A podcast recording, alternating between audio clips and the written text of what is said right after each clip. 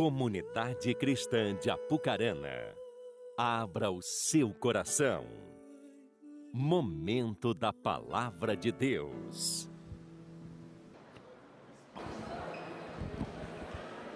Oh, aleluia. Sejam todos bem-vindos aqui, em nome de Jesus. Deus te abençoe muito. Sejam todos bem-vindos em nome do Senhor Jesus. Shalom para você. Amém. Bom estarmos aqui nesse domingo que Deus preparou para nós. Eu tenho verdades poderosas para derramar sobre a sua vida. Você quer isso? Cabe mais aí? Pois então se prepare que Deus tem grandes coisas para derramar sobre a sua vida, pela sua palavra, por aquilo que Ele quer realizar em nós, nesse dia que Ele nos reuniu aqui como igreja. Quero falar para vocês que a nossa torre de oração ela está estendida nesses dias. Nós estamos orando também, além da oração das sete da manhã, segunda, sexta, sete da manhã. Tem esse, essa oração das sextas às 22. Mas o pessoal estendeu a oração para estar orando pela nação, né? E todos os dias à noite, às 22 horas, segunda sábado. Só hoje que não vai ter.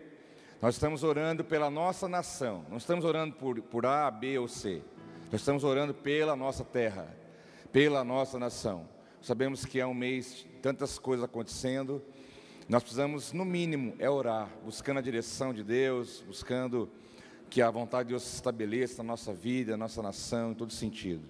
Então, todas as noites, eu vim aqui durante a semana, participei com os irmãos, que tempo precioso. Se você ama o Brasil, por isso, por isso que a bandeira está aqui, se você ama o Brasil, que é um mês tão, estamos com tantas coisas acontecendo, vem aqui, faz tua parte, depois você põe a tua cabeça, a tua consciência bem leve no travesseiro e depois você dorme. Porque nada, nenhuma vitória é maior do que essa, do que a vitória da consciência em paz. Né, daquilo que você fez, orando, buscando a face do Senhor. E aí, todos os dias, às 10 da noite, o pessoal está aqui. É só chegar e ter um tempo junto com eles para orar pelo nosso Brasil. O jejum que estamos fazendo também é pela nação, pelo encontro. São os 21 dias que o Elinho falou, né, que termina domingo agora domingo que vem, e a nossa, nossa terceira semana continua. Firme, jejuando, entregando, confiando, fazendo a nossa parte, e eu creio que os céus já estão abertos, mas eles vão escancarar sobre a nossa vida em nome de Jesus. Estamos orando baseado no que a palavra nos fala. Mais um assunto rapidinho. Tinha falado para vocês a nossa viagem missionária para o Nordeste em janeiro, mas ela vai ser é, estendida a data, vai ser adiado mais para frente, por uma questão de logística. Né, lá, a, a, a, nossa base lá tem algumas, alguns limites, fatores limitadores ali. Como é um grupo grande, então nós esbarramos em algumas questões logísticas, né? Que é uma viagem que vai muita gente. Então nós estamos pensando de fazer uma com um grupo menor, para depois fazer com um grupo maior. Mas aquela que seria dia 3 de janeiro, ela não vai acontecer agora. Depois eu vou mais para frente, eu entro em detalhes e aviso vocês, tá certo? É, eu, eu deixo vocês a par disso aí. Voltando para a palavra de Deus, como eu disse, essa semana eu estive, desde terça-feira, né? Nós vimos aí um movimento no mundo da celebração de Yom Kippur, na, no pôr do sol de terça até o pôr do sol de quarta-feira todos os judeus espalhados pela face da terra, não só em Jerusalém, Israel, mas em todo lugar, eles celebraram, eles lembraram, eles comemoraram essa data que é o dia de Yom Kippur. Nós sabemos que o ano novo começou para eles agora há pouco tempo, em setembro, o ano novo judaico, o calendário deles é diferente do nosso. E eles celebraram agora de terça o dia do perdão. É o dia perdão, irmãos. É o dia em que eles celebram, comemoram e eles recebem, e eles, e eles mergulham nessa realidade que é receber o perdão da parte de Deus. Então, durante 24 horas houve quebrantamento por todo espalhado pelo, pelo mundo afora, quebrantamento, pedido de perdão, arrependimento. Isso é muito forte na cultura, é um dos dias mais importantes do calendário deles, um dos mais importantes. Como nós estamos na nova aliança, nós podemos olhar para a vida de Israel, né, que é o relógio do mundo. Israel é o relógio do mundo, diz respeito às profecias, cumprimento de profecias, questões apocalípticas, escatológicas. Nós olharmos para a cultura de Israel, nós não vamos celebrar as festas que eles celebram, até o Elim falou aqui das três principais. Não é que eles gostam de fazer festa por fazer, que cada festa que eles celebram há um significado daquilo que Deus fez na vida do povo. Pentecostes, estão celebrando agora tabernáculos, vão entrar em tabernáculos, mais uma festa. O que significa tabernáculo? O tempo em que Deus habitou nas tendas durante o deserto. Mas diz a palavra que agora Jesus tabernaculou com os homens. Então nós podemos fazer uma releitura através de Cristo. Podemos fazer uma releitura e olhar para Pentecostes que eles celebram como para nós o derramamento do Espírito Santo sobre todo aquele que crê. Tabernáculo como Cristo que habita em nós. Yom Kippur, o dia do perdão, o perdão que nós temos pelo sacrifício de Cristo. A Páscoa, não só a libertação do Egito, lá do cativeiro de Israel do Egito, mas a libertação que Deus gera e gerou em nós. Então nós podemos fazer uma releitura.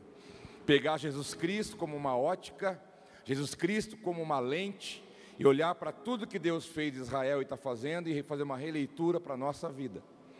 E a partir de nós podemos resgatar princípios poderosos daquilo que Jesus fez, daquilo que representa para cada um de nós. E nesse dia de Yom Kippur, eu fiquei pensando, né? A pessoa tirar um dia para ela se arrepender. E ela vai buscando, há muito conserto nesses dias. As pessoas começam a refletir, pensar, buscar um conserto com pessoas, buscar um conserto com Deus, buscar avaliar o coração, avaliar a mente, avaliar a vida, avaliar a caminhada. E quando o dia se encerra no pôr do sol, eles entendem que ali então o perdão de Deus foi derramado sobre eles. E eles têm aquela ideia, vou comer, o, o cronômetro foi zerado, zerou, começou de novo. E aí então eles a partir daquele, daquela, daquela celebração, eles entendem que um novo ciclo começa na vida deles como se tivesse limpado, lavado, restaurado, zerado, alinhado. Então agora vamos avante, crendo que um novo tempo de Deus está à frente. Lógico que para eles há uma ideia, uma intenção, um entendimento, mas nós podemos olhar para isso também, que, que entender que Cristo veio mudar essa realidade, porque eu não tenho que esperar mais um ano para pedir perdão de novo, porque eu posso pedir perdão para Jesus todos os dias.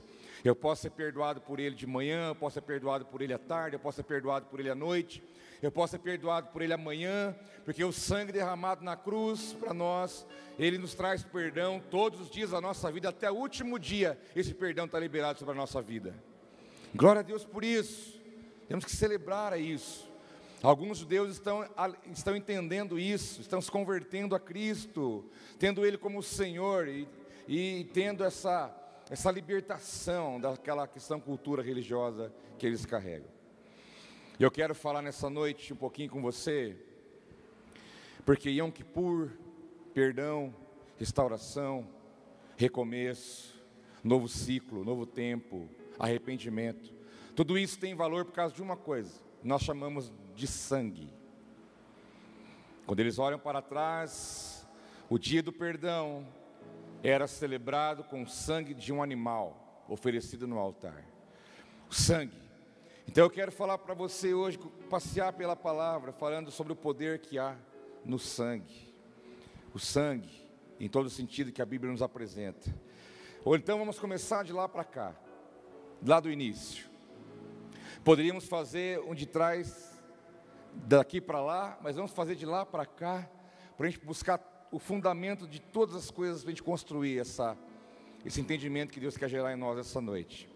Na antiga aliança, antes de Jesus vir, no, no, no Velho Testamento, que você tem aí na, na sua Bíblia, o sangue ele era visto como algo sacrificial, e o sangue sacrificial ele era investido de poder, porque você sabe, a Bíblia diz que todo sangue, todo sangue pertence a Deus sangue de homens, mulheres e de animais.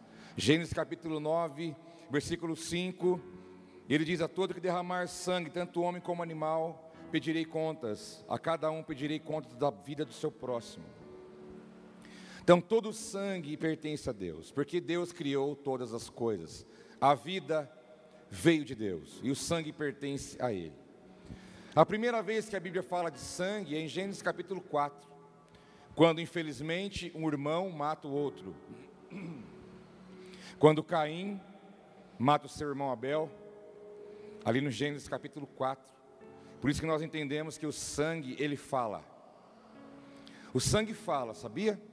Se agora nós tivermos aqui um laboratório de análises clínicas, tirar o teu sangue agora, o teu sangue vai falar a teu respeito. Teu sangue vai falar como que você está, como que você não está. Se você fez uso de alguma coisa ou não, vai aparecer ali a tua, a tua história ali genética, a tua situação momentânea da tua saúde, os códigos, né? Tudo que a respeito seu está no seu sangue.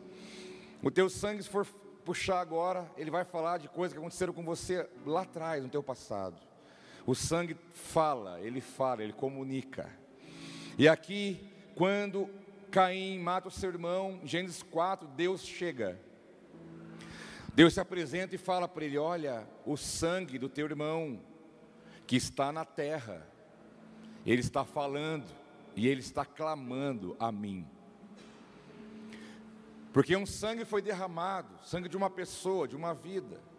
E ali, por causa do pecado da humanidade, o pecado que Adão cometeu juntamente com a sua mulher Eva, veio acarretando esse mal. Deus não é culpado pelo mal, Deus não é culpado pela violência, Deus não é culpado pela fome. Isso tudo é consequência do pecado original, o pecado que começou lá atrás. E Deus fala, e infelizmente está o relato do primeiro assassinato de um irmão contra o outro, e Deus falou para ele: Olha, o sangue do teu irmão fala, o sangue do teu irmão está clamando a mim, o sangue que você derramou que está na terra, o sangue dele está clamando a mim. E ali, Deus então chega para ele, libera uma sentença que Caim andaria errante pelo mundo, e ele então andou debaixo de uma maldição, depois se uniu a Nimrod, construíram uma cidade, e o mal só foi criando proporções maiores em toda a história da humanidade. Naquele tempo, as coisas foram acontecendo, Deus foi se revelando, mas a humanidade foi aumentando, foram se casando, tendo filhos, clãs, cidades, as coisas foram, foram desenvolvendo, e o povo cheio do pecado, o povo pecava três por quatro, como é hoje, só muda é, os personagens, o cenário é o mesmo. Então Deus ficava contrariado com tanta maldade, com tanto pecado. Então ele mesmo instituiu em Levítico as normas dos sacrifícios. Então Deus estabeleceu, olha, uma vez por ano, um sacerdote vai ter que pegar um animal puro, sacrificá-lo, tirar o sangue, abrir, tirar aqui e preparar, colocar no altar. E essa oferta será queimada, será uma oferta de holocausto. A oferta queimada chama holocausto.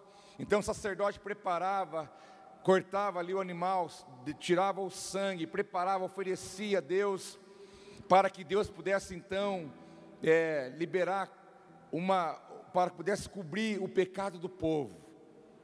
Eles não tinham a ideia de perdão como nós temos hoje.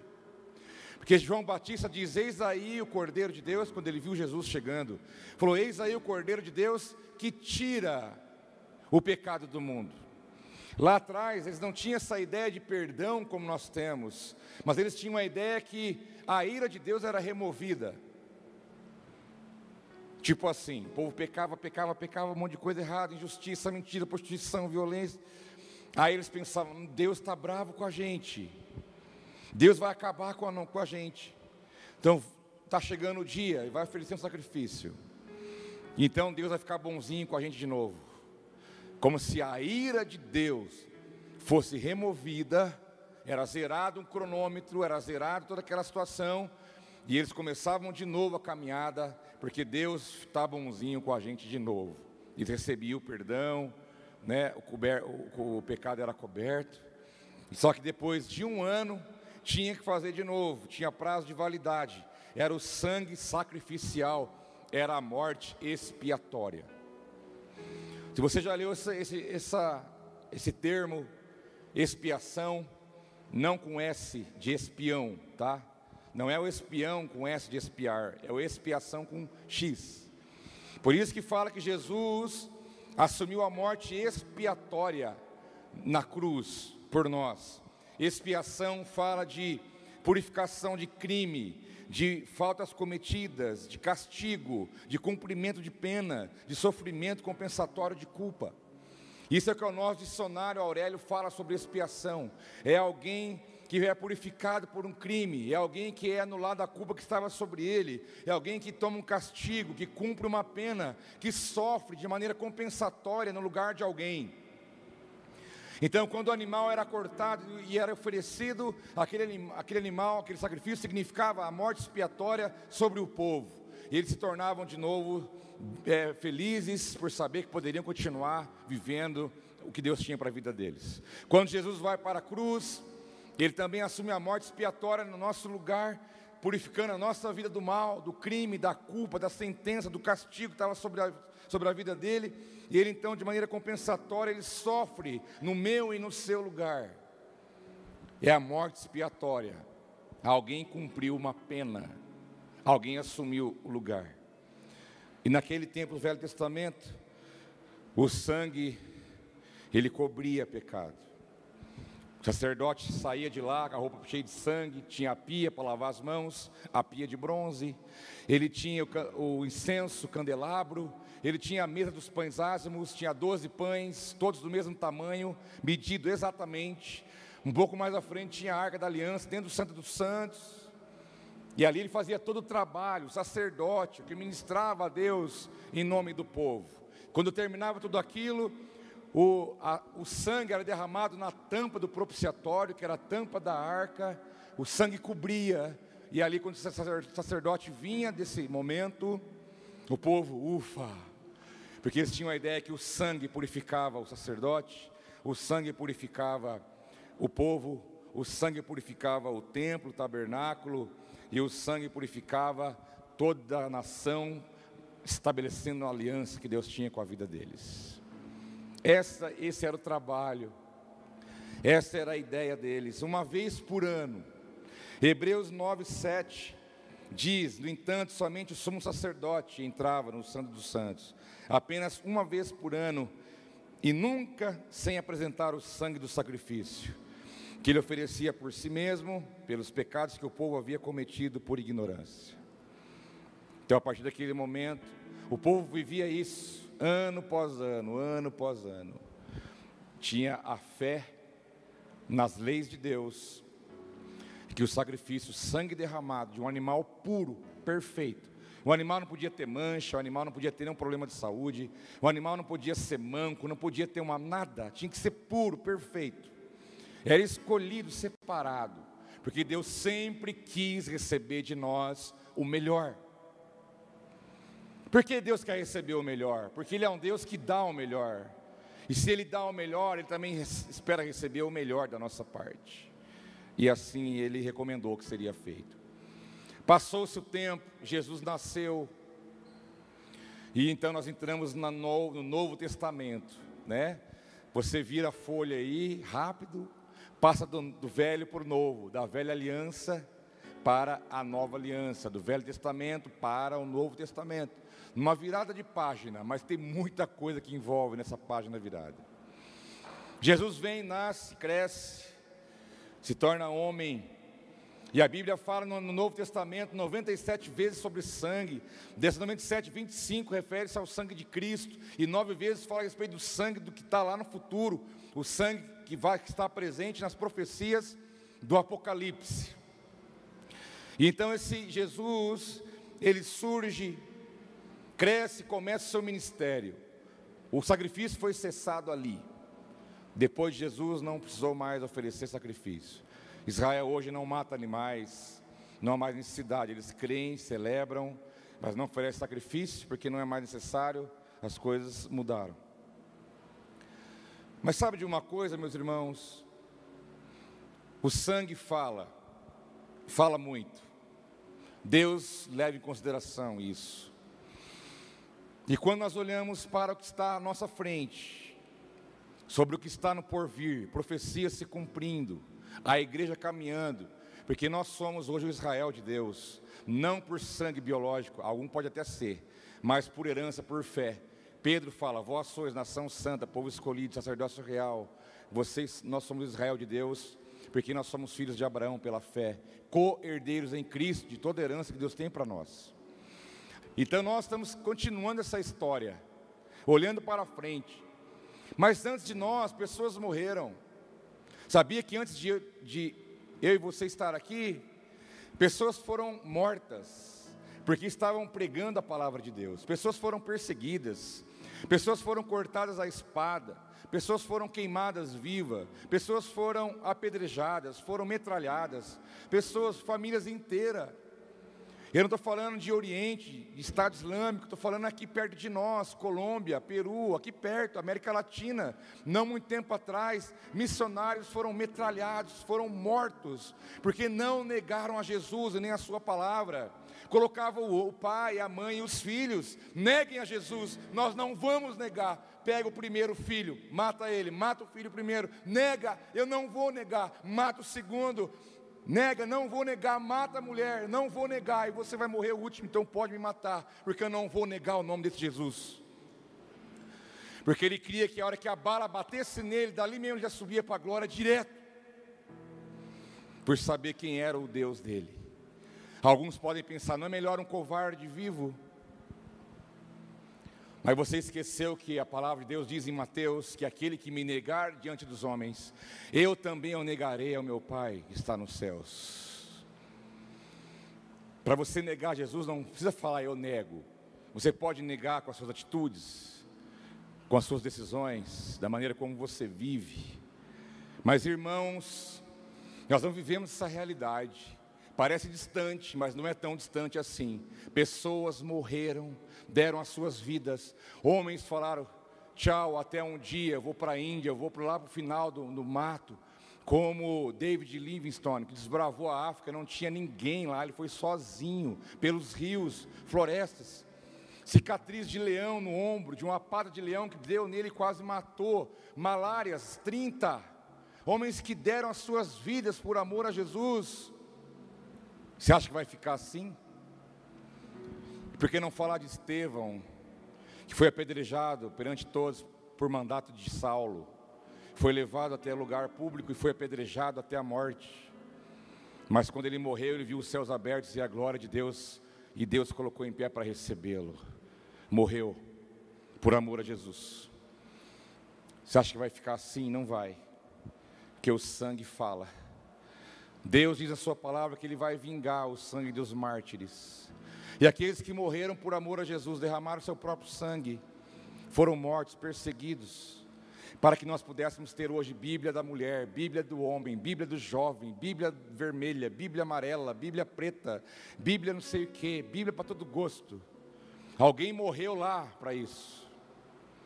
Alguém deu a vida dele para que você tivesse hoje paz numa igreja como essa que nós estamos no nosso contexto. Mas Apocalipse capítulo 6 diz, versículo 9: quando ele abriu o quinto selo, a Bíblia fala das profecias dos, dos sete selos, sete caçais, das sete taças da ira de Deus, daquilo que vai se cumprir. E quando abriu-se o quinto selo, debaixo do altar, vi debaixo do altar, né, aquele que abriu o selo diz que viu debaixo do altar as almas daqueles que haviam sido mortos por causa da palavra de Deus e do testemunho que deram.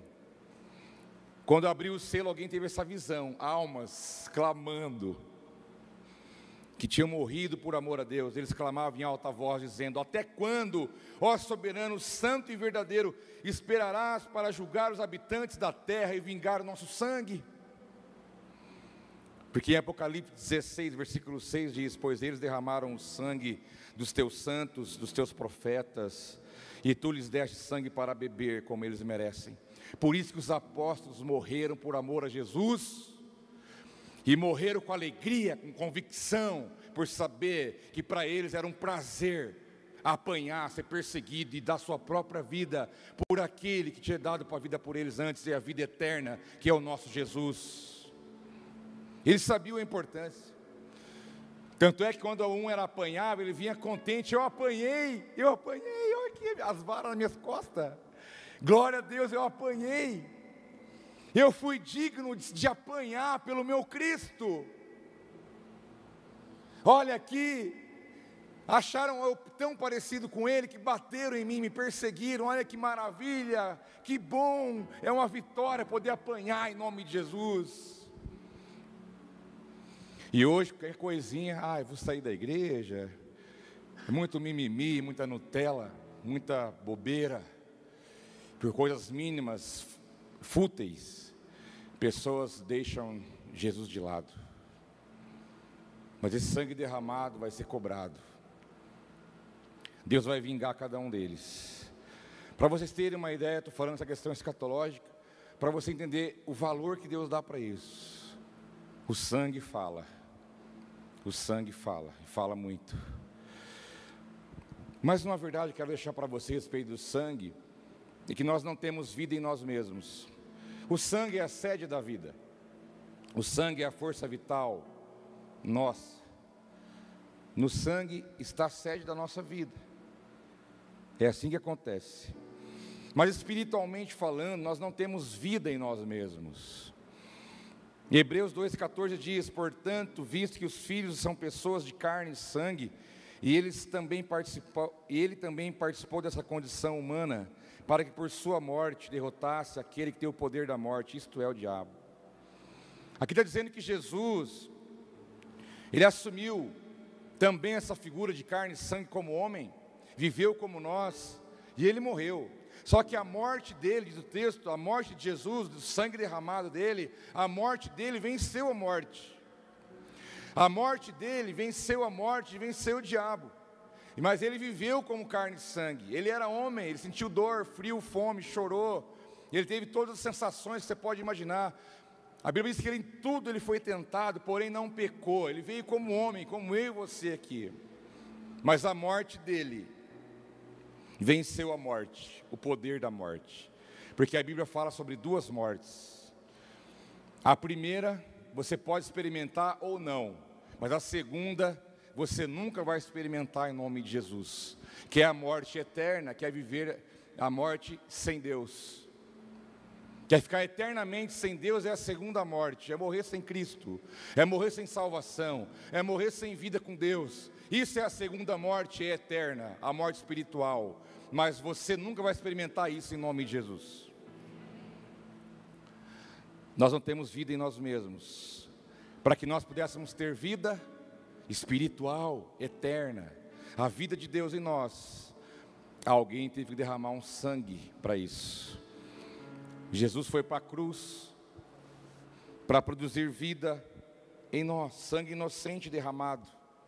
1 Coríntios 15, 50 fala que, irmãos, eu lhes declaro que a carne e sangue não podem herdar o reino de Deus, nem o que é perecível pode herdar o imperecível. A tua carne, a tua vida física aqui não vai herdar nada que é espiritual. Por isso que diz que do pó viemos, ao pó tornaremos. Se Jesus vier hoje te levar, não, você não vai assim. Você vai num corpo glorificado, um corpo espiritual. A sua carne, o seu sangue não pode desfrutar da herança, da, da, proposta, da esfera espiritual que Deus prometeu para nós. Ele falou: olha, carne e sangue não podem herdar o reino, mas se você já tiver morrido a morte física, você vai ressuscitar dentre os mortos e vai encontrar com Jesus num corpo vivo para sempre. Você não tem vida em si mesmo. O fato de você respirar, viver, ir e vir, qualquer pessoa, não quer dizer que ela está viva, ela tá, pode estar existindo. Mas ela pode estar caminhando para a sua segunda, primeira e segunda morte, para sempre. Mas se você entende que para você ter acesso ao reino de Deus, às verdades de Deus, às promessas de Deus, o reino de Deus que é espiritual, a presença de Deus, a glória de Deus, a vontade de Deus, você não vai herdar por carne e sangue, não é, não é, não é pelo seu intelecto, não é por, pelas suas habilidades pessoais, não é porque você faz ou deixa de fazer, mas é porque você entende que Ele morreu no nosso lugar, e porque Ele derramou o sangue inocente, Ele nos dá a chave para que podemos então herdar o reino de Deus. Pedro falou para ele. Ele perguntou: Pedro, quem estão falando que eu sou? Uns falam que tu és a encarnação de Elias, um profeta, sei lá. E você, tu és o filho de Deus. Jesus fala o que para ele nessa hora? Você lembra a resposta? Pedro, não foi carne e sangue que revelou isso para você, mas foi uma revelação que você recebeu pelo Espírito. E vou te dar uma chave, a chave do reino, porque só quem tem a revelação no Espírito, só quem recebe a vida de Jesus no Espírito, é que tem a chave, a chave para você acessar, a chave para você entrar, a chave para você viver todo o plano que Deus tem para você, porque o reino de Deus, ele é completamente espiritual, e verdadeiro, e real. Estamos caminhando para isso. Já estamos inseridos nessa verdade. Você já é um cidadão do reino de Deus. Pode dizer um amém? Você já é. Você já é. Para isso, um sangue foi derramado. Mas quando Paulo ainda continua falando aos Coríntios, no mesmo capítulo 15, ele fala assim: está escrito, o primeiro Adão tornou-se um ser vivente, mas o último Adão, um espírito vivificante. Quando ele fala do, do último Adão, ele está falando de Cristo. Paulo está dizendo que, olha, pelo primeiro Adão, o pecado entrou no mundo. O homem, ele comeu do conhecimento do bem e do mal, e a partir daí ele assumiu grandes consequências pelo pecado que ele mesmo trouxe sobre a sua vida e sobre toda a humanidade. Então ele está dizendo: olha, o primeiro Adão, o homem que foi criado, carne e sangue também recebeu o sopro de Deus, Deus soprou sobre ele o ruá, o fruto, o, fez dele alma vivente, se tornou um homem que depois pecou. Paulo está dizendo: pelo Adão o pecado entrou no mundo, mas pelo último Adão o pecado saiu. E é uma dá um nó na cabeça do povo. Mas o pecado foi embora, não existe mais. Ele existe enquanto ele é praticado. Porque a partir do momento que alguém se arrepende, pede perdão, o pecado ele é ele desaparece. Não há pecado que resista o sangue derramado na cruz. Então o pecado existe numa mente natural, numa prática da, de alguém que está envolvido nessa realidade.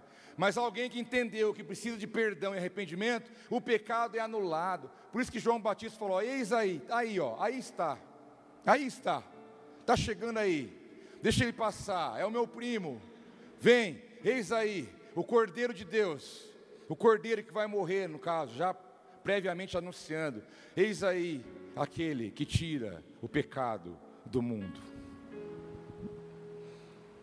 Não há mais por que estar debaixo de condenação. Que o primeiro Adão fez um monte de coisa errada. E nós sofremos as consequências até hoje.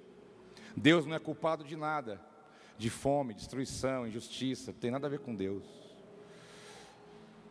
Mas ele falou que o último Adão é o espírito vivificante, que é o próprio espírito de Deus, de Cristo, o espírito da verdade, que entra dentro do teu espírito e vivifica você. Você não tem vida em si mesmo, meu irmão. Você não tem capacidade de dar glória a Deus. Você não tem capacidade de levantar sua mão e exaltar o nome do Senhor. Você não tem capacidade de orar. Você não tem capacidade de ler a Bíblia. Você não tem capacidade de entender as verdades de Deus, porque não há vida em nós. Tudo isso é possível porque o Espírito Santo entrou e nos vivificou e nos torna vivos no Espírito para entender e para viver toda a verdade de Deus. Então não é na força. Como é que eu faço para entender isso aqui? Não vai.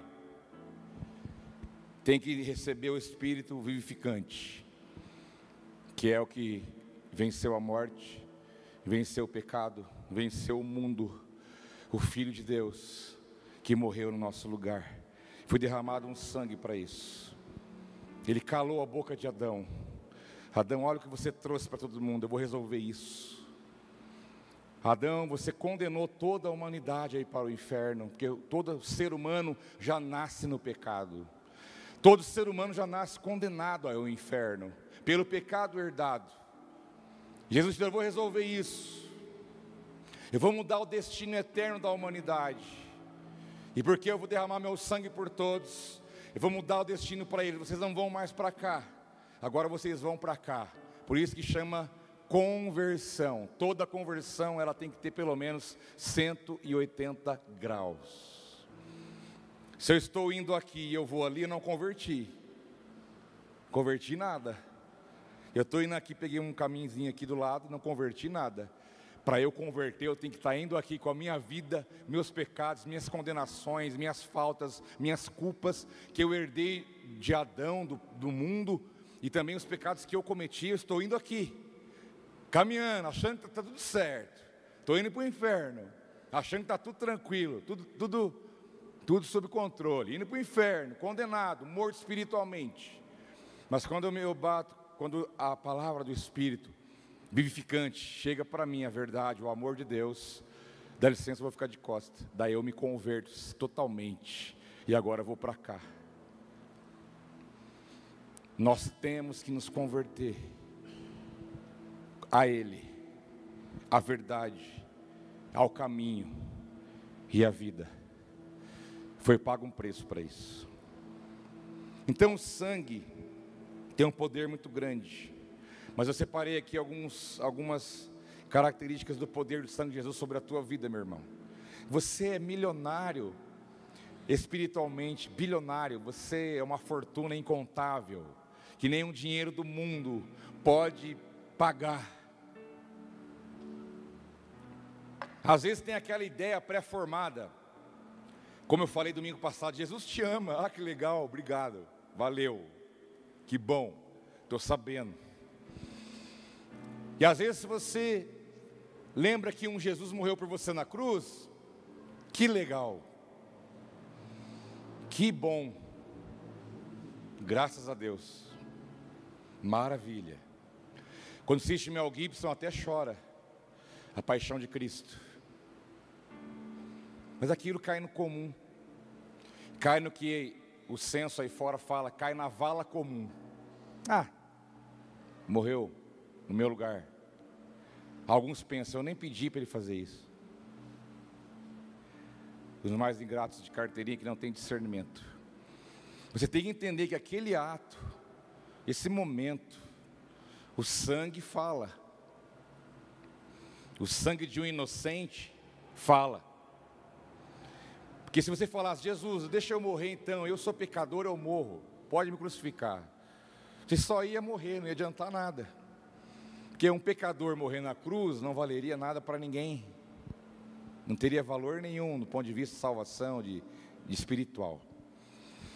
Mas alguém puro, santo, que nunca fez mal para ninguém, que não pecou em nada, justo, verdadeiro, que ama incondicionalmente, que não tem por que estar ali, e fala: Não, eu vou para lá, eu vou morrer no lugar deles. O sangue desse homem, chamado Filho de Deus, o Jesus Cristo de Nazaré, fala, e fala muita coisa. Eu vou falar algumas para vocês.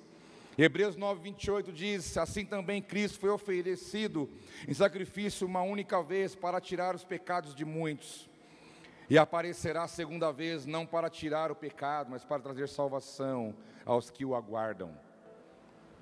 Prepara a sua mão aí, você vai bater palma bem forte. O sangue de Jesus tem poder para te salvar. Aplauda o nome dele.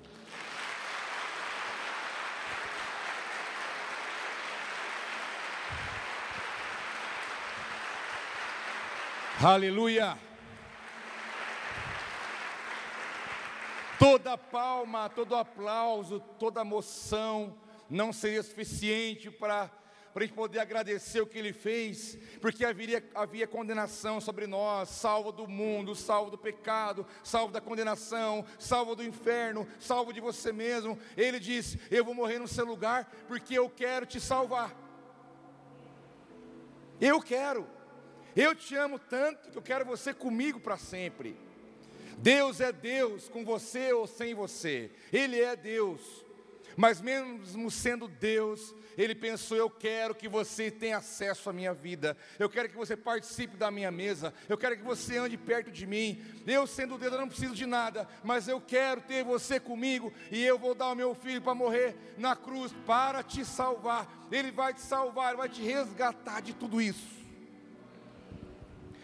O poder de Jesus, o poder do sangue de Jesus, é o poder que te salva que tira de você aquela, aquele estigma da culpa, de que você não presta, de que você não vale nada, de que você é um condenado, de que você só faz coisa errada, que você não tem, não tem condição, que você é uma pessoa suja, maldosa.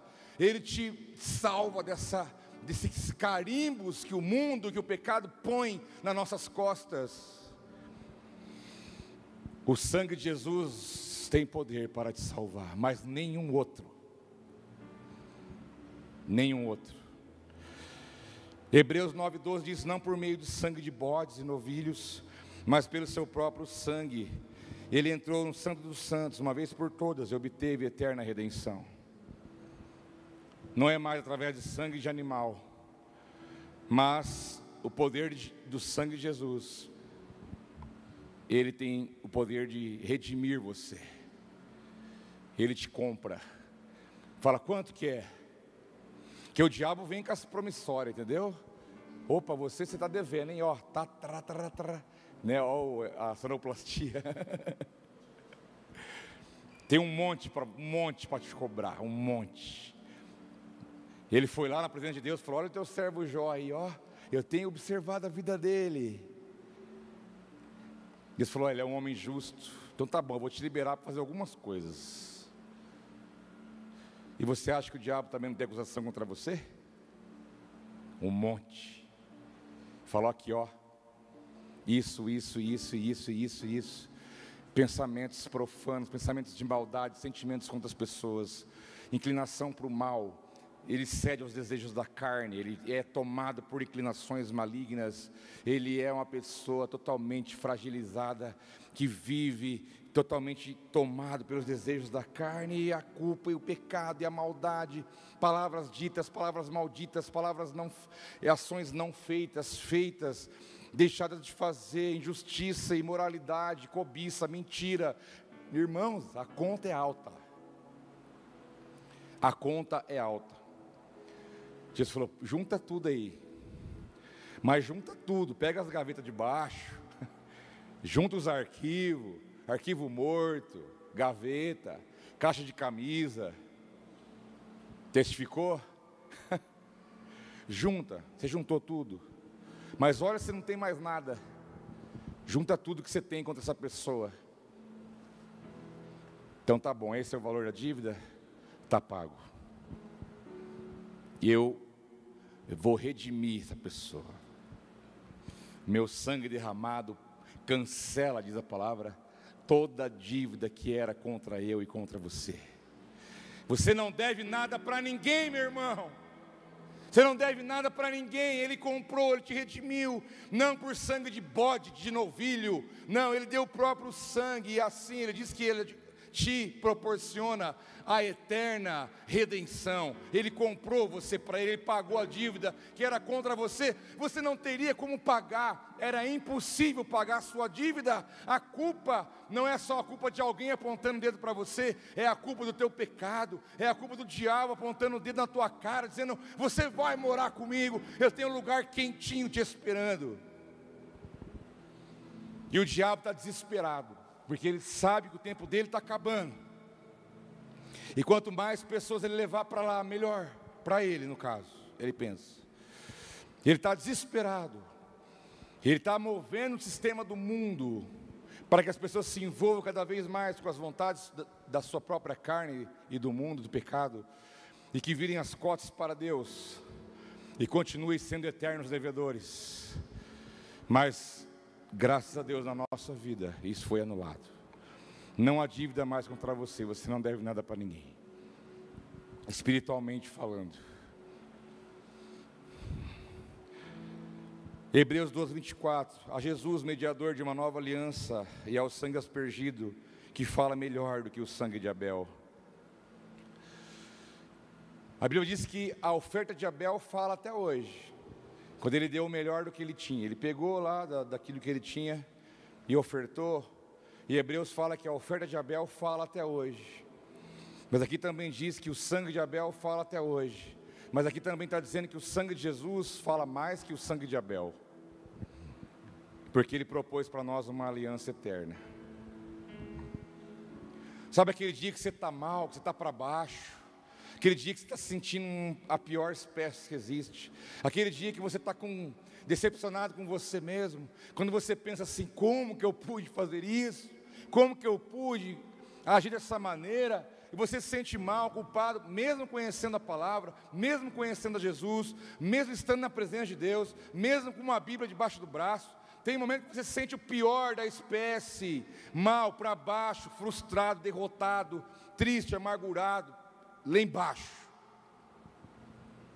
Sabe que mesmo nessa condição que você pode passar em algum momento da sua vida, Deus olha para você e falou: levanta daí, que eu tenho uma aliança com você. Eu não sou como outros por aí. E quando está tudo bem, eu tenho uma aliança. Mas se você não está bem, então eu largo a minha aliança. Não, ele não mente, ele não volta atrás.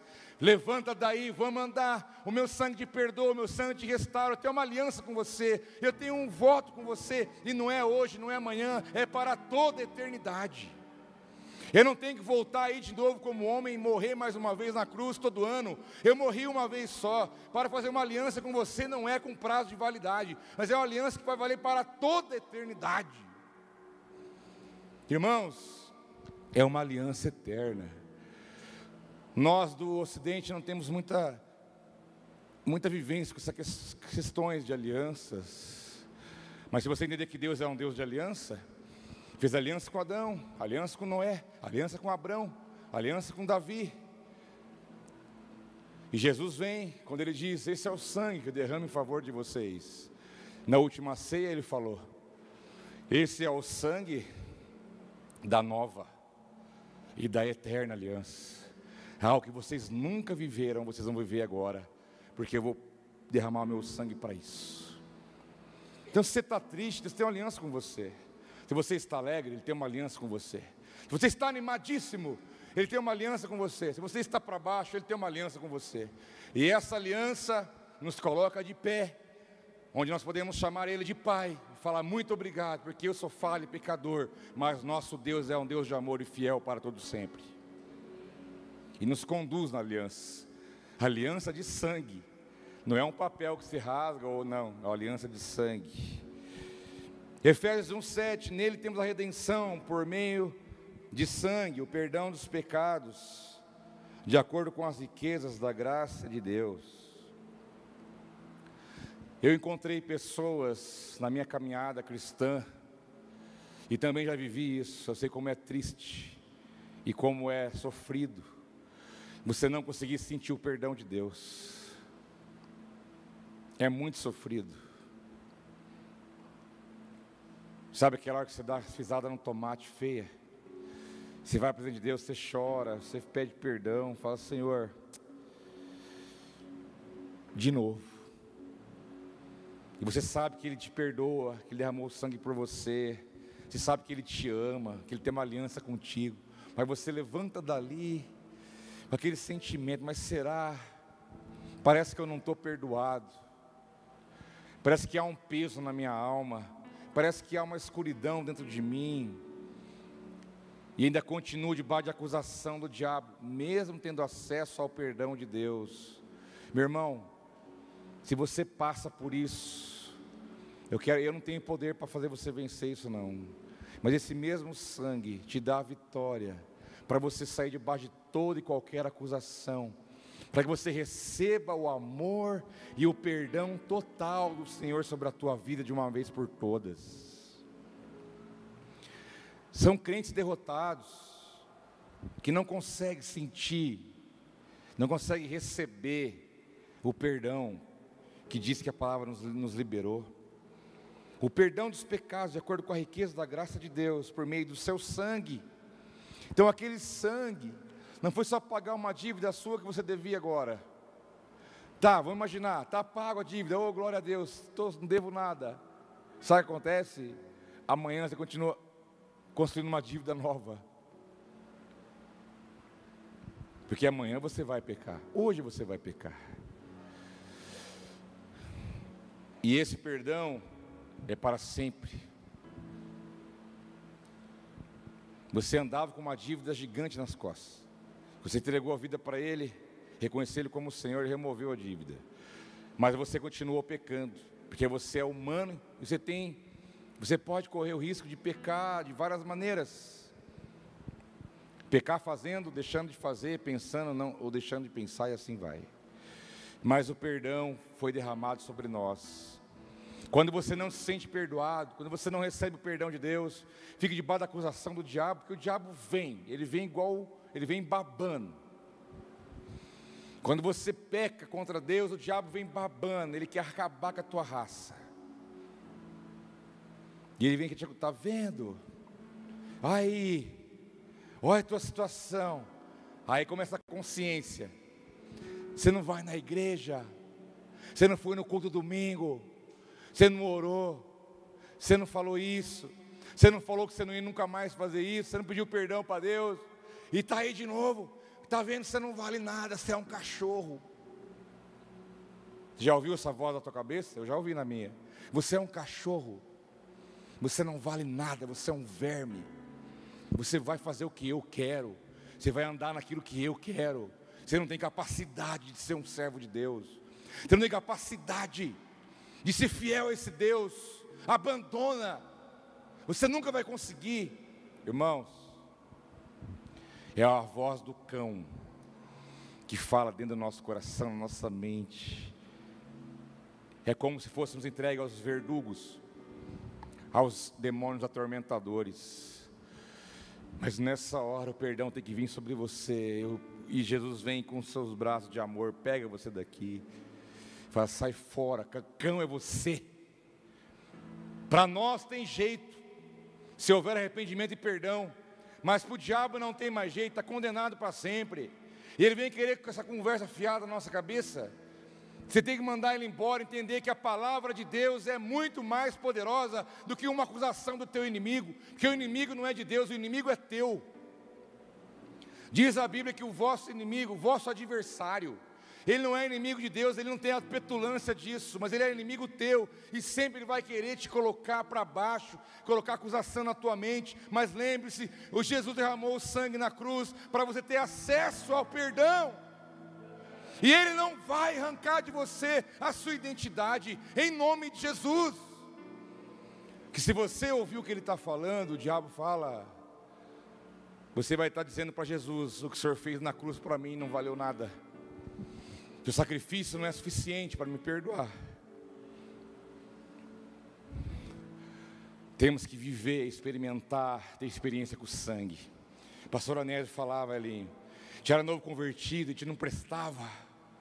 Toda semana ia lá, pastor, eu, eu pequei. O que foi, meu filho? Ah, tá, tá, tá, tá. Beleza, vamos orar, põe a mão na cabeça. Deus. Passava uma semana. Pastor, fiz um monte de coisa errada.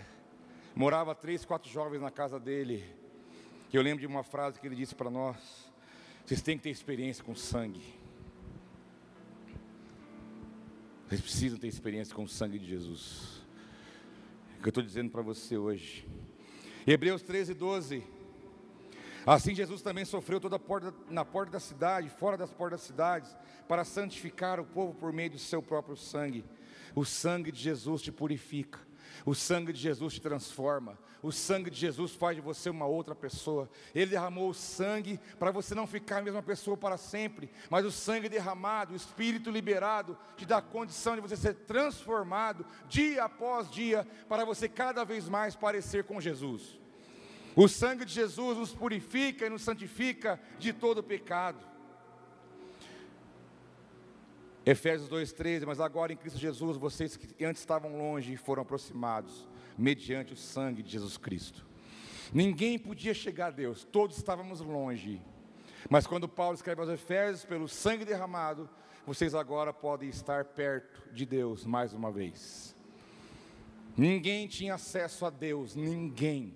Ninguém podia chegar na presença de Deus.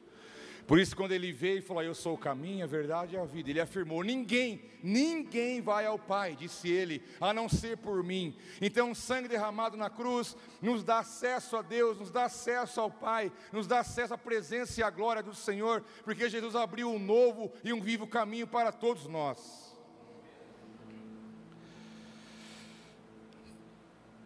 Apocalipse 1:5 E dias de Jesus Cristo que é testemunha fiel, primogênito dentre os mortos, soberano dos reis da terra. Ele nos ama, nos libertou dos nossos pecados por meio do seu sangue.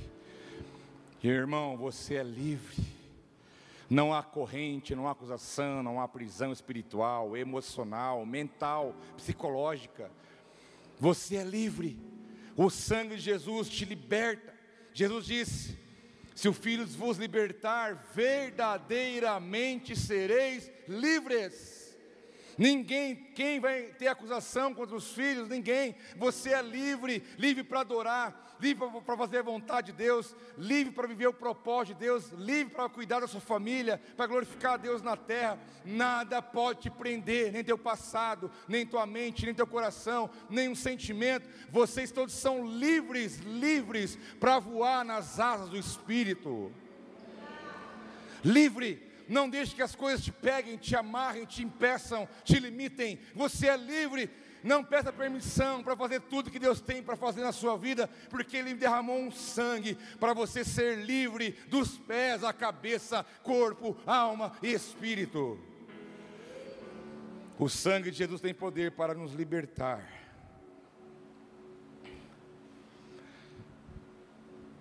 O sangue de Jesus é poderoso. Tem muito mais coisas. Mas eu vou encerrar com sete, as sete aplicações e os sete derramamentos de sangue de Jesus, enquanto ele esteve aqui. Sete momentos, sete derramamentos, sete aplicações, sete verdades, sete realidades espirituais que Deus conquistou para nós, quando Ele derramou o seu sangue. O primeiro foi quando caiu o sangue do seu rosto. Quando ele foi levado pelos guardas romanos até um certo lugar, lá ele apanhou, a sua cara ficou desfigurada. Socos, instrumentos batendo no seu rosto, o rosto dele ficou desfigurado. A gente assiste o filme do Mel Gibson, já é, já é difícil. E na verdade, na verdade, é, foi pior do que aquilo. Jesus teve murros no rosto, apanhou. Existe um estudioso que diz que parte da sua barba foi arrancada. Também para levá-lo à vergonha e à humilhação, porque na cultura um homem tirar a barba daquela maneira, né, era humilhante. Ele apanhou de soco, de murro, de paulada no rosto. Seu rosto ficou transfigurado e o rosto verteu sangue. Mas o sangue que Jesus verteu no rosto é o sangue que nos dá identidade, porque a vontade dele, o desejo é que nós podemos parecer com ele, no desejo que nós tenhamos a sua imagem e o sangue derramado do seu rosto nos dá condição de vencer qualquer situação, para andarmos parecidos com Ele, para refletirmos o seu caráter. Então, o sangue de Jesus comprou, venceu, para gerar em nós uma identidade, porque Ele é o filho mais velho, nós somos seus irmãos e devemos ser parecidos com Ele.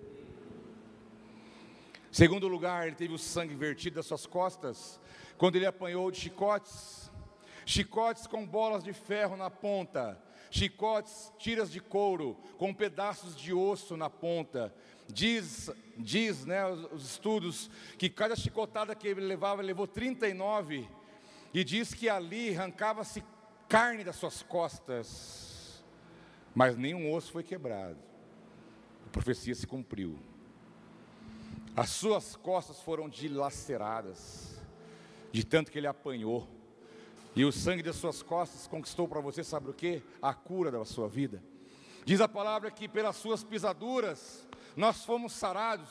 Quando ele derramou o sangue das suas costas pelo chicote, ele está dizendo: Isso aqui é para curar a tua enfermidade, é para curar a tua vida, é para te restaurar, porque o mundo está envolvido pelo mal, pelo pecado, pela enfermidade, pela doença, por tantas coisas. Ele diz: pelas minhas pisaduras, pelo chicote que eu levei nas costas, vocês serão sarados. Terceiro lugar é quando ele verteu o sangue da cabeça, quando foi colocado sobre ele a coroa de espinho e acarcado ali. O Evangelho segundo Lucas não fala da coroa de espinho, mas os demais evangelhos trazem a coroa, que é uma realidade. Não sei se você já percebeu isso. O Evangelho de Lucas não fala que foi colocado sobre ele uma coroa de espinho. Não atentou esse detalhe. Mas os demais evangelhos, que são sinóticos, dizem que isso foi uma realidade. E quando a coroa entrou em sua cabeça, e ele sangrou, os espinhos entraram no seu couro cabeludo. Você sabe que o couro cabeludo sangra muito. E ali o sangue derramado da sua cabeça com a sua coroa, dizendo: Ó, eu sou, sendo, eu estou sendo aqui envergonhado, satirado. Estão tirando sal de mim, falando que eu sou o rei dos judeus. Vocês não sabem que não é só isso, eu sou o rei dos reis e o senhor dos senhores. Colocaram uma placa na cruz, eis é, Jesus, rei dos judeus. Sabe, sabe o que ele estava dizendo quando estava correndo o sangue da toda a cabeça dele, conquistando para você o mesmo direito? Que ele diz: eu, eu sou o Senhor dos senhores, o Rei dos reis, mas saiba de uma coisa, porque meu sangue está sendo derramado, vocês vão reinar juntamente comigo. Nós vamos reinar com Ele. Nós vamos reinar juntamente com Ele, diz a palavra de Deus. Quarto lugar, sangue das mãos. Quando cruzaram suas mãos com aqueles pregos enormes, foi pregado na cruz, uma a cada lado, suas mãos perfuradas. Depois de ressurreto, ele chegou até Tomé, e Tomé, ele mostrou aqui, ó, você não acredita que sou eu? Está aqui a marca. Quando você chegar lá na glória, o seu Jesus que está lá agora, a destra de Deus, está com a mão furada e está aqui o, a cicatriz do seu lado. Está lá o mesmo Jesus que apareceu depois de morto, ressuscitou. Ele andou aqui por 40 dias, apareceu a muitas pessoas, e ele subiu aos céus. Ele disse: Olha aqui a marca na minha mão, você não acredita? Eu sou o Cristo. Mas quando ele foi, teve as suas mãos perfuradas, derramou o sangue das suas mãos, é o sangue da realização, é o sangue, ó, oh, pela minha mão está furada, meu sangue derramado está pago, por isso você é um abençoado de Deus, isso compra as bênçãos de Deus sobre a tua vida, meu irmão. Diz a palavra que as mãos de Deus não estão encolhidas para que ele não possa abençoar. Ali ele pagou o preço, por isso que você não tem que correr atrás de bênção nenhuma. É as bênçãos que vão correr atrás de você. Porque o sangue pagou o preço. Quinto lugar, o sangue dos seus pés. Quando seus pés foram cravados, o sangue foi derramado. Imagina um prego no peito do pé, deve doer demais. E não era um preguinho, era um pregão dos grandes. E ali verteu o sangue dos seus pés, e os pés fala de caminho, fala de propósito, fala de caminhada, calçar o sapato da preparação do Evangelho. Ele fala, ah, porque eu derramei o sangue do meu pé, saiba de uma coisa, pelo sangue que eu derramei por você, você pode cumprir todo o propósito que eu tenho na sua vida. Eu paguei o preço. Você não pode, você não tem condição, mas eu paguei o preço. Se você crê em mim, você vai viver o propósito que eu tenho na sua vida durante a caminhada da sua existência aqui na terra. E por último, quando o soldado, então, para saber se estava morto ou vivo, pega uma lança e, e de baixo para cima enfia aqui do seu lado. E diz o texto que dali saiu água e sangue junto, jorrou. Diz alguns estudiosos que o coração de Jesus explodiu E ali saiu água e saiu sangue. Jesus certa vez disse: Olha, vocês já estáis limpos pela palavra, a palavra lava vocês. E esse sangue que verteu da, costela de Jesus, sangue e água, a palavra que limpa, que santifica, o sangue que nos santifica de todo pecado. Jesus falou: Você não pode ser santo, você não tem condição de ser santo, mas pelo meu sangue, que eu derramei por você, esse sangue te santifica, te purifica. Você vai aparecer comigo, eu vou lavar, eu vou te lavar quantas vezes for necessário, eu vou lavar a tua mente, lavar o teu coração, vou lavar o teu testemunho, a tua vida, a tua caminhada. Você vai aparecer comigo, porque o sangue que saiu da sua costela com a água nos purifica de todo pecado. E você pode hoje ser vitorioso sobre a tua carne e falar: Jesus, eu neguei o pecado, eu neguei minha carne, porque eu quero parecer contigo. Ele diz: É para isso que eu derramei meu sangue, meu filho, para você vencer. E por último, todo o sangue que foi, que foi derramado pelo caminho, desde quando foi espancado, chicote, coroa, o caminho do, até o Gólgota, O sangue da mão, dos pés, do seu corpo, das costas, escorreram e tocaram a terra. O sangue de Jesus caiu na terra por vários lugares e também na cruz onde ele foi crucificado. Diz a palavra que muitos ressuscitaram com Jesus naquele dia. Sabia? Já leu a sua Bíblia? Já leu lá na tua Bíblia isso? Que o poder da ressurreição de Jesus era tão grande, que o sangue dele é tão poderoso, que quando ele morreu na cruz, até ele ressuscitar o terceiro dia, diz que muitos que tinham sido mortos apareceram vivos em toda Jerusalém.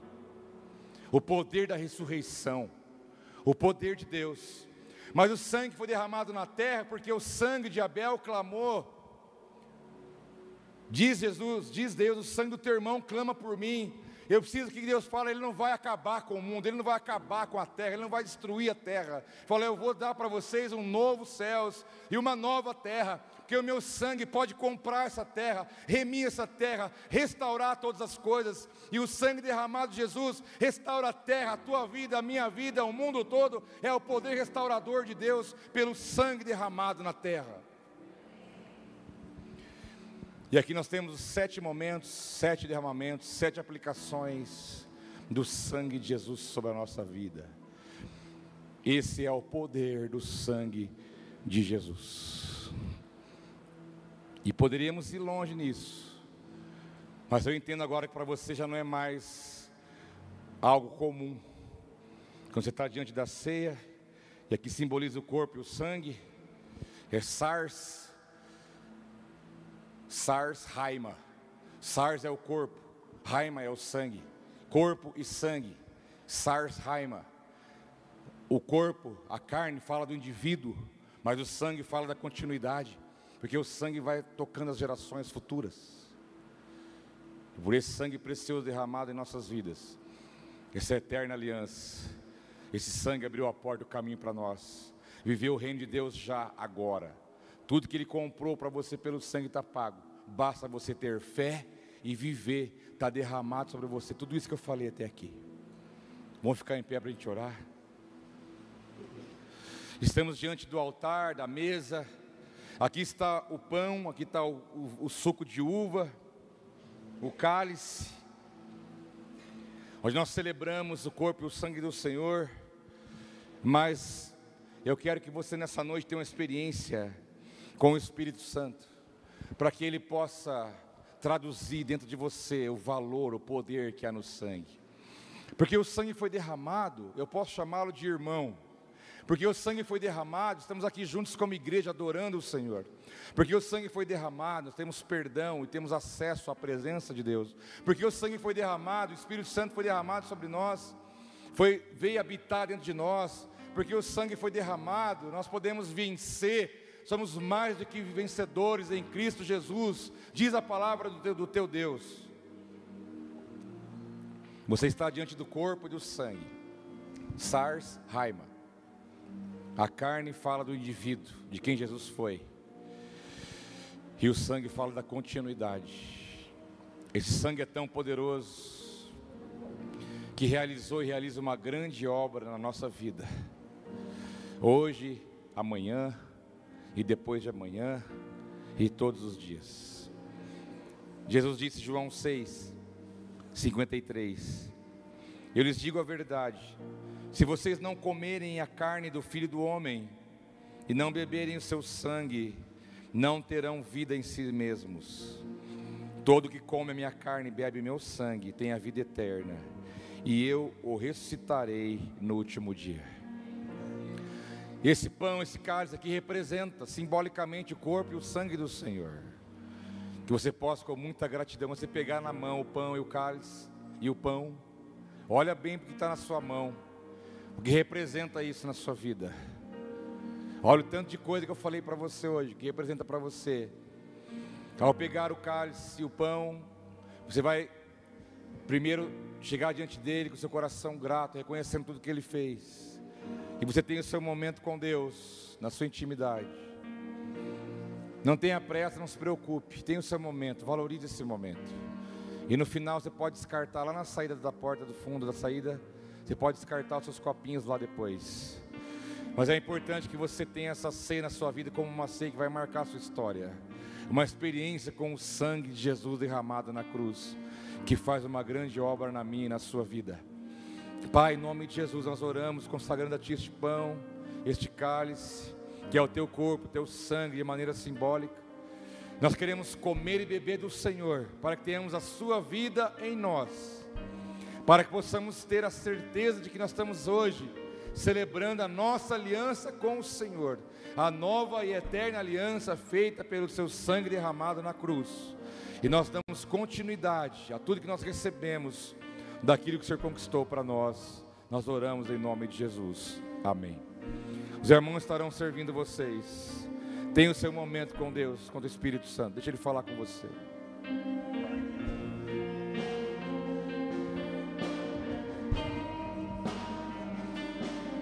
Teu sangue leva-me além a todas as alturas, onde ouço a tua voz, fala de tua justiça. Seja curado, Pela sejam curados, vida, sejam libertos, Jesus sejam é sarados, sangue. sejam redimidos, comprados, perdoados pela vida de Deus, pela vida de Jesus na sua vida. Tua cruz mostra a tua graça. Seja livre, livre, seja livre de tudo, para para nós um caminho para Ele onde posso me achegar somente pelo sangue.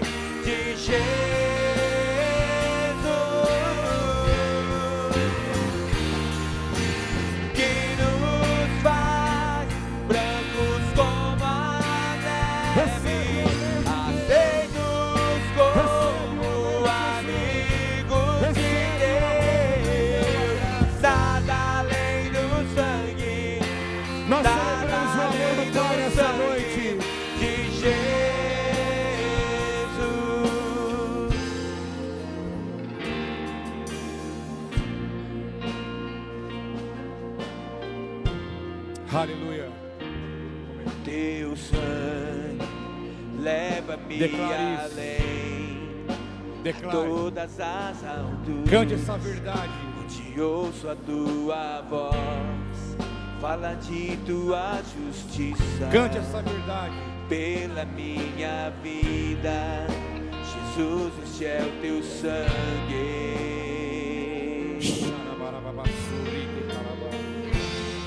Tua cruz mostra. Canta a sua vida, meu irmão. do amor do Já cantando a sua Pai vida aqui. prepara para nós caminho para Ele, onde posso me achegar, somente pelo sangue. Aleluia.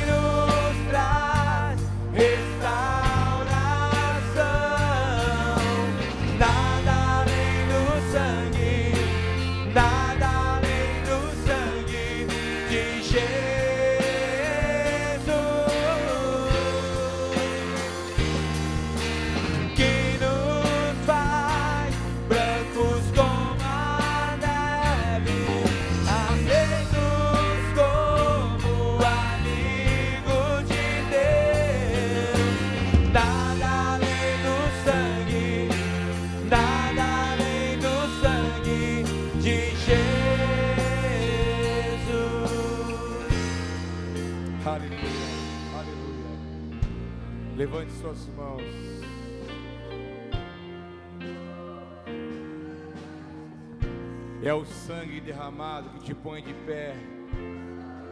É o sangue derramado que te faz vencer. É o sangue derramado que, de- que declara o amor, o valor que você tem. É o sangue de Jesus. É o sangue de Jesus. É o sangue de Jesus. Quando ele estava lá com seus braços estendidos, passando por tudo aquilo, ele estava pensando em você. Ele estava pensando na sua vida, pensando na sua história, o quanto você precisaria daquilo que ele fez. Ninguém te ama como ele te amou e te ama se fez culpado sem ter culpa nenhuma, se fez pecador sem ter pecado, foi condenado sem ter nenhum tipo de, de sentença contra ele, mas ele fez isso por amor. Por isso que o Pai disse que ele amou o mundo de tal maneira que ele enviou seu filho unigênito, ele entregou por você, para que todo aquele que nele crê não pereça, mas tenha a vida eterna. Aplauda Ele por essa verdade. Aleluia! Glória ao teu santo nome, Jesus. Exalte o nome dele em gratidão por aquilo que ele fez, por aquilo que ele é na sua vida. Glorificado seja o nome do nosso Senhor Jesus Cristo. Aleluia! Aleluia! Pai, eu quero abençoar os teus filhos, cada família que aqui está, a tua igreja. Pai, o Senhor comprou, eles são seus, propriedade exclusiva do Senhor. Meu irmão, você é propriedade exclusiva de Jesus, porque Ele comprou a sua vida para Ele. Pai, dá uma semana abençoada para o teu povo, manifesta a tua bênção, o teu favor, a tua graça, o teu livramento, derrama o teu amor e dê a Ele a sua paz. Eu abençoo o teu povo com toda sorte de bênção, em nome de Jesus. Em nome de Jesus. Aleluia. Shalom, meu irmão. Shalom, boa semana. Dê um abraço em alguém. Deus te abençoe. Vá em paz, em nome de Jesus.